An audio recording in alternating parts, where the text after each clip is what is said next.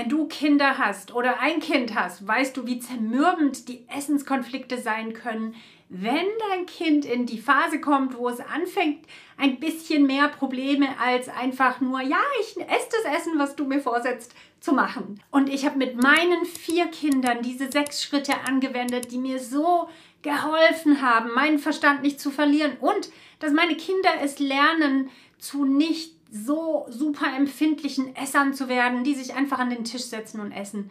Der erste Schritt ist, jeder muss von allem probieren. In der Anfangsphase, wenn die Kinder ganz klein sind, sind diese Probierportionen vielleicht auch ganz klein, aber setzt es durch. Auch schon mit einem einjährigen Kind kannst du diese Sachen antrainieren und das ist wirklich nicht zu früh, weil mit eins, da wacht sowas in einem kleinen Kind auf, was der eigene Wille ist. Das wird immer deutlicher und es wird immer mehr wach zu erkennen, boah, ich kann ja einen eigenen Willen haben. Und das ist auch gut so, den sollst du auch fördern, aber in Grenzen, denn dein Kind soll auch lernen, sich nicht von seinem eigenen Willen beherrschen zu lassen. Denn wenn das ein sinnvolles Lebenskonzept wäre, wäre es nicht so katastrophal, wenn Erwachsene rumlaufen und sich nur von ihren eigenen Wünschen bestimmen lassen. Das ist ein sehr dummer Plan. Deswegen müssen wir schon früh anfangen, unseren Kindern dabei zu helfen, sich nicht von ihren eigenen Wünschen bestimmen zu lassen. Eigene Wünsche sind wichtig, aber sie sind nicht der Chef und nicht das Zentrum des Universums für das Kind. Deswegen bring deinem Kind bei, ein kleiner Löffel am Anfang muss probiert werden. Gebt nicht so schnell auf mit dem Gedanken, oh, das Kind will das einfach nicht und jetzt muss ich es gehen lassen, sondern sofern das Kind jetzt nicht gerade erst sich mit äh, Keksen oder sowas vollgestopft hat und wirklich keinen Hunger mehr haben kann, soll es an den Mahlzeiten wirklich zumindest eine angemessene Portion essen. Und bei kleinen Kindern sind diese Portionen wirklich noch sehr klein. Aber zumindest diese eine Sache kannst du durchsetzen. Bleib diesen einen Löffel noch sitzen. Diesen einen Löffel, den musst du noch essen. Wenn dein Kind älter wird, kann dieser Löffel dann auch irgendwann ein Schöpflöffel sein von zum Beispiel einem Tomatensalat oder von der Soße oder eine Kartoffel. Aber lass dich da wirklich auf keine Diskussionen ein. Je früher du das schaffst, das als absolute Routine einzusetzen, umso früher wird es auch keine Probleme schaffen. Wichtig bei dem ist auch zu betonen, dass selbst wenn dein Kind diese Nahrung ablehnt, dass du ihm sagst, hey, aber dein Körper, der schreit gerade danach, der sagt, ich will, ich will Brokkoli, ich liebe Brokkoli. Und es hilft dem Kind einfach vielleicht Stück für Stück die Perspektive zu ändern, dass die Nahrung nicht äh, was Schlimmes ist und nicht der Feind ist. Aber es ist wirklich so wichtig, dass dein Kind gesunde Nahrung isst, weil ich habe das an meinem eigenen Körper erfahren, wie mein Körper jetzt gegen echt so viele ungesunde Nahrung richtig rebelliert, dass ich Symptome und Probleme, Schmerzen und alles Mögliche bekommen habe und meine Ernährung umstellen musste. Mit einer gesunden Ernährung kannst du das zumindest etwas verhindern oder zumindest die Symptomatiken verbessern, in die dein Kind vielleicht dann später reinkommt. Deswegen lohnt es sich wirklich. Wenn dein Kind älter wird, ist es auch wichtig, dass du ihm beibringst, dass es jetzt nicht so am Tisch sitzt und sagt, äh, das ist eklig. Einfach aus Ehre auch dem, der gekocht hat, gegenüber und auch aus dem, dass es eine positive Einstellung behält, auch wenn ihm was nicht schmeckt. Das ist einfach eine wichtige Sache, dass man respektvoll am Esstisch sein kann, weil stell dir vor, bei einem Gast fängt das Kind dann auch so an, das ist nicht gut. Und dein Kind kann das lernen. Dein Kind kann es lernen, Sachen zu essen, die ihm nicht schmecken. Der zweite Schritt ist der, dass du dir einen Zettel und einen Stift nimmst. Dein Kind hat jetzt die Möglichkeit zu lernen, sich selbst zu sagen, was es zu tun hat. Und das ist eine der größten Fähigkeiten, die ein Mensch überhaupt lernen kann. Deswegen versuch dir selber zu sagen, hey, hier geschieht gerade was Wichtiges. Ich bringe meinem Kind gerade was richtig Gutes bei, was sein Leben positiv beeinflussen wird. Und dann nimm diesen Stift und sag dem Kind, ich bitte dich jetzt zu essen, ess diesen Löffel. Jedes Mal, wenn ich dich erinnern muss, weiter zu essen, kriegst du einen Strich. Bei vier Strichen gibt es dann eine Konsequenz, zum Beispiel wie, dann musst du vier Dinge aufheben. Oder dann musst du eine Minute aufräumen. Lass deine Kreativität freien Lauf, solange es nichts ist, was dem Kind schadet und in Aggressionen endet oder dass du rumschreist. Je gelassener du bleiben kannst, umso besser für dich und das Kind, weil wenn du zornig wirst, ist der erste, der daran leidet, sind die Kinder. Der zweite bist du, weil das ist super anstrengend. Die ganzen Hormone, die deine Wut da ausschütten, die musst du verarbeiten.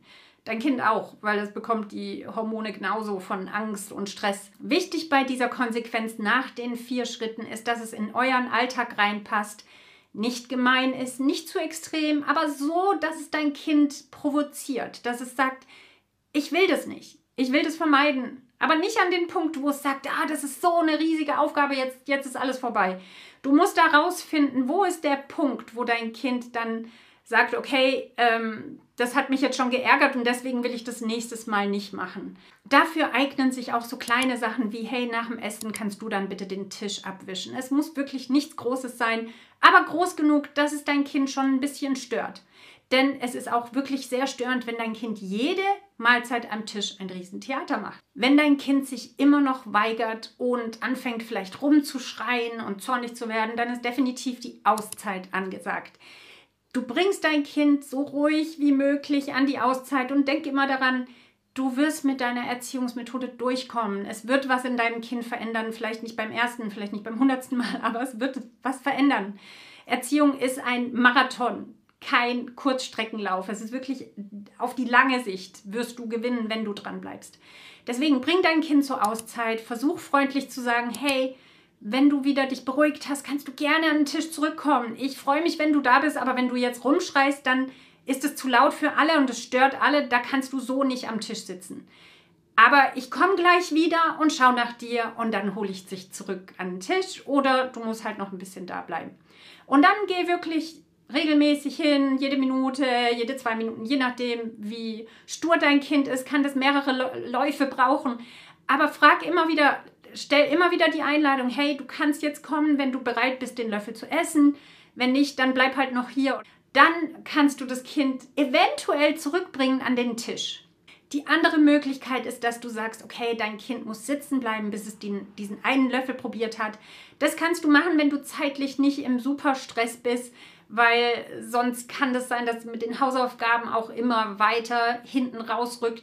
Aber eine andere Möglichkeit ist, dass du sagst, okay, der Löffel wird so oder so probiert. Selbst wenn du ihn erst heute Abend probierst, selbst wenn du ihn morgen probierst, ich koche das gleiche dann einfach nochmal, damit du es probieren kannst. Und bleib da wirklich konsequent.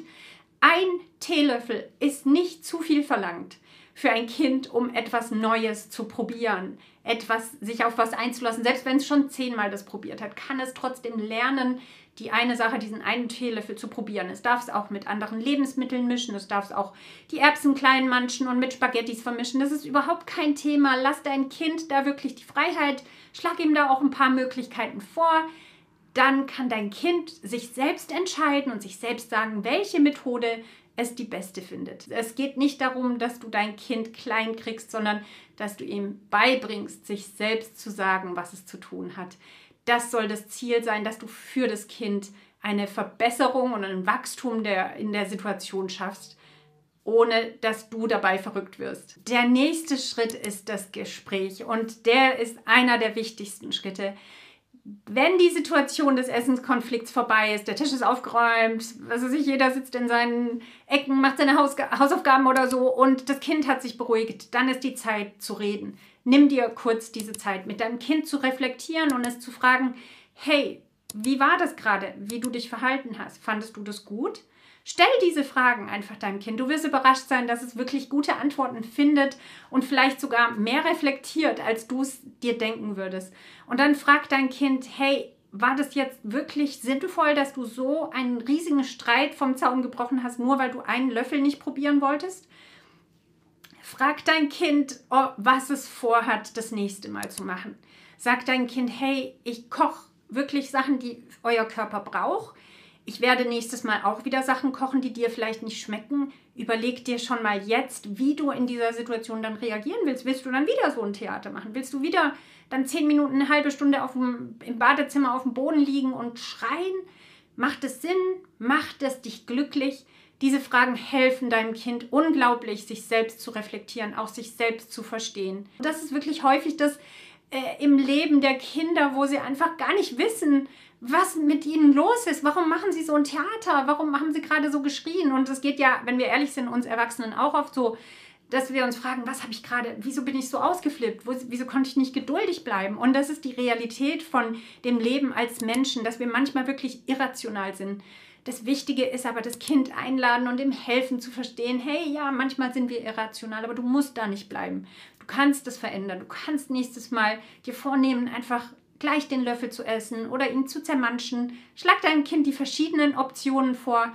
Aber das Wichtige ist, dass du mit einer Herzenseinstellung auch in dieses Gespräch gehst, wo du nicht mehr schmollst und nicht mehr ewig sauer bist und dein Kind mit Liebesentzug vielleicht versuchst dahin zu kriegen, weil es bringt dann dieses Gespräch einfach nicht so viel, wie wenn dein Herz wirklich offen ist. Der fünfte Punkt ist konsequente Wiederholung. Wenn dieser Punkt fehlt, fehlt alles. Es wird nichts helfen, das ganze Schreien, Motzen, wütend, Liebesentzug, sauer sein. Das wird keinen Erfolg bringen. Das Einzigste, was Erfolg bringt, ist die konsequente Wiederholung. Sauer werden ist nicht vermeidbar. Du bist ein Mensch, der seine Grenzen hat und das darf dein Kind auch wissen. Versuch aber, so gut du möglich kannst, diese Schritte konsequent anzuwenden. Dann wird es nämlich bei dir erzeugen, dass du weniger selber wütend wirst, weil du das Gefühl hast, hey, ich habe die Situation im Griff, ich habe ein System, nach dem verhalte ich mich, wenn mein Kind das macht, mache ich das, dann das, dann das.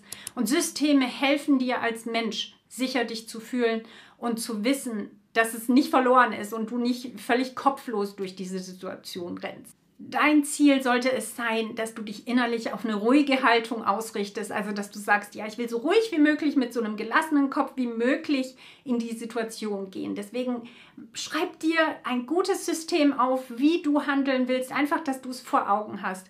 Und dann erwartet es, dass dein Kind Probleme am Esstisch machen wird.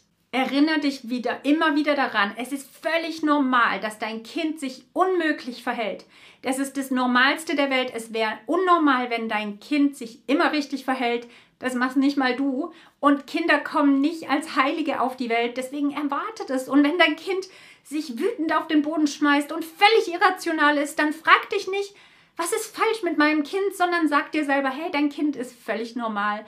Alles ist in Ordnung. Aber du hast die Rolle bekommen, die so wichtig ist, dein Kind zu erziehen und ihm helfen, sich selbst zu sagen, was es zu tun hat, Selbstbeherrschung zu lernen und auch zu lieben. Dein Kind wird es lernen zu gehorchen, wenn du es schaffst, ihm das beizubringen. Wenn du ihm das nicht beibringst, wird es das auch nicht lernen. So schrecklich einfach ist es leider. Und das konsequente Wiederholen ist einfach das A und O dabei. Aber in einer liebevollen Atmosphäre lernt dein Kind diese Dinge viel, viel schneller. Denn wenn die Spannung der Aggression in der Luft liegt, ist bei deinem Kind viel schneller der Widerstand da, dass es sagt, nein, ich kämpfe jetzt noch mehr dagegen, je nachdem, wie das Temperament ist. Manche Kinder kuschen vielleicht tatsächlich, aber das ist trotzdem nicht die gute Lektion dieses Kind lernen soll, dass es Angst vor dir hat, sondern dass es wirklich eine Freiheit, eine Atmosphäre der Freiheit ist, wo dein Kind entspannt lernen kann.